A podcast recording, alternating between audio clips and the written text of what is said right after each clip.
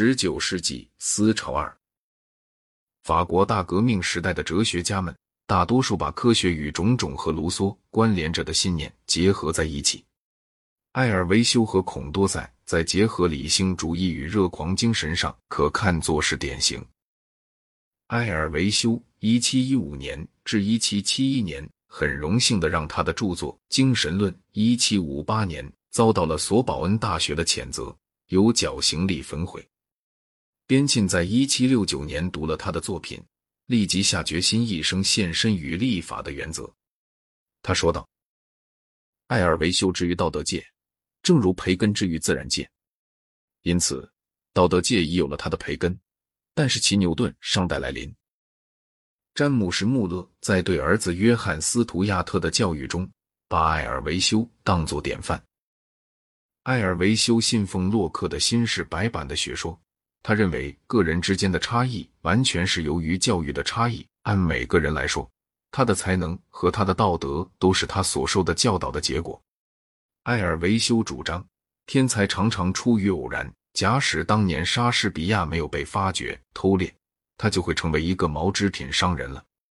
艾尔维修对立法的兴趣来自这个学说。青年期的主要教导者是政体及由此而生的风俗习惯。人生来是无知的，却不是愚钝的。教育把人弄得愚钝了。在伦理学上，艾尔维修是功利主义者，他认为快乐就是善。在宗教方面，他是一个自然神论者，是激烈反教权的人。在认识论上，他采取洛克哲学的一种简化讲法。由于洛克的教导，我们知道我们的观念，从而我们的精神。是赖感官得来的。他说：“身体的感性是我们的行动、我们的思想、我们的感情和我们的社交性的唯一原因。”关于知识的价值，他与卢梭意见极不一致，因为他对知识评价非常高。他的学说是乐观主义的学说，因为要想使人成为完善的人，只需要有完善的教育。他暗示，假使把教室除掉。完善的教育是容易求得的。孔多塞（一七四三年至一七九四年），他的见解和艾尔维修的见解相仿，但是受卢梭的影响比较多。他说：“人权全部是由下述这一条真理推出来的：人是有感觉的生物，是可以做推理和获得道德观念的。可见，人不能够再分成智者与被智者，说谎者与受骗者。”这种原则，高洁的悉尼为他献出了生命。洛克把他的名字的威信寄附在他上面，后来由罗梭发挥的更加惊艳。他说，洛克最先指出了人类认识的限度，他的方法不久就成为所有哲学家的方法。正是由于把这个方法应用到伦理学、政治学和经济学上。他们终于能够在这些学问里走了和自然科学几乎同样可靠的道路。孔多塞非常赞赏美国独立战争。简单的常识教导了英国殖民地的居民，在大西洋彼岸出生的英国人和在格林尼治子午线上出生的英国人持有完全相同的权利。他说：“美国宪法以人的天然权利为基础。”美国独立战争使涅瓦河到瓜达尔基维尔河的整个欧洲都知道了人权。不过，法国大革命的原则比那些指导了美国人的原则更纯正、精严、深刻。这些话是当他躲开罗伯斯庇尔的耳目隐匿起来时写的。不久以后，他就被捕下狱了。他死在狱里，但是死情不详。孔多塞是个信仰妇女平权的人。他又是马尔萨斯的人口论的首创者，可是这理论在他讲来却没有马尔萨斯讲的那些暗淡的结论，因为他的人口论和节育的必要是同时并提的。马尔萨斯的父亲是孔多塞的门徒，这样马尔萨斯才知道了人口论。孔多塞比埃尔维修还要热狂，还要乐观。他相信，由于法国大革命的原则普遍流传。所有的主要弊病不久全会化为乌有。他没活到一七九四年以后，也许是他的幸运。法国的革命哲学家们的学说减低了热狂性，并且大大精严化之后，由哲学上的激进派带到了英国。这派人中，边沁是公认的首领。最初，边沁几乎专注于法学。随着他年纪大起来，逐渐他的兴趣扩大了，他的见解日益带颠覆性。一八零八年以后，他是一个共和主义者、妇女平权的信奉者、帝国主义之敌和不妥协的民主主义者。这些意见中有若干，他得自詹姆士·穆勒。两人都相信教育万能。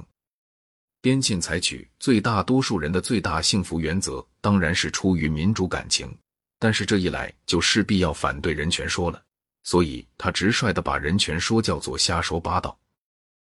哲学上的激进派跟埃尔维修和孔多塞之类的人有许多地方是不同的。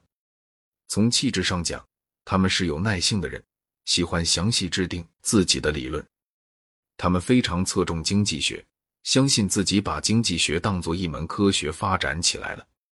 在边沁和约翰·斯图亚特·穆勒存在着偏于热狂的倾向，但是在马尔萨斯或詹姆士·穆勒则不存在热狂倾向，被这门科学严格制止住，特别是被马尔萨斯对人口论的暗淡讲法严格制止住了。因为按照马尔萨斯的讲法，除在瘟疫刚过后以外。大部分雇佣劳动者的所得必定总是可以维持自己及家族生存的最低数目。边沁主义者和他们的法国前辈之间的另一个重大分歧点是，在工业化的英国，雇主和雇佣劳动者有剧烈的冲突，引起了工会主义和社会主义。在这种冲突中，边沁主义者大体上说站在雇主一方，反对工人阶级。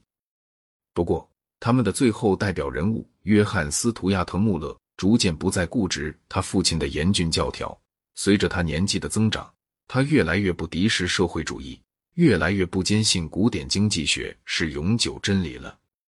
根据他的自传，这个缓和化过程是由读浪漫派诗人的作品开始的。边沁主义者虽然起初带有相当温和的革命性，却逐渐不再如此。一部分是由于他们在使英国政府转向他们的一些看法上有了成功，一部分是由于反对社会主义和工会主义日益增长的势力。我们已经提过，反抗传统的人分理性主义的和浪漫主义的两类。固然在孔多塞之类的人身上，两种成分是兼有的。边沁主义者几乎完全是理性主义的。而既反抗现存经济秩序，又反抗他们的社会主义者也一样。这种社会主义运动，直到马克思才获得一套完全的哲学。在后面一章里，我们要讲它。浪漫主义形式的反抗和理性主义形式的反抗，虽然都出于法国大革命和大革命之前不久的哲学家们，但是两者大不相同。浪漫主义形式在拜伦作品里可以见到。那是裹在非哲学的外衣下的，但是在叔本华和尼采的作品中，他学会了哲学用语。这种反抗的倾向是牺牲理智而强调意志，耐不住推理的束缚，颂扬某些类的暴力。在实际政治中，他作为民族主义的盟友是很重要的。他在倾向上对普通所说的理性明确的抱着敌意，即使在实际上也不尽然，而且往往是反科学的。他的一些最极端的形式见于俄国的无政府主义者，但是在俄国最后得势的却是理性主义形式的反抗。德国永远比其他任何国家都容易感受浪漫主义，也正是德国为讲赤裸裸意志的反理性哲学提供了政治出路。到此为止，我们所考察的各派哲学向来都得到了传统上的、文学上的或政治上的启发，但是。哲学见解另外还有两个根源，即科学和机器生产。第二个根源在学理上的影响是从马克思开始的，从那时起逐渐重要起来。第一个根源从十七世纪以来一向很重要，但是在十九世纪当中有了种种新的形式。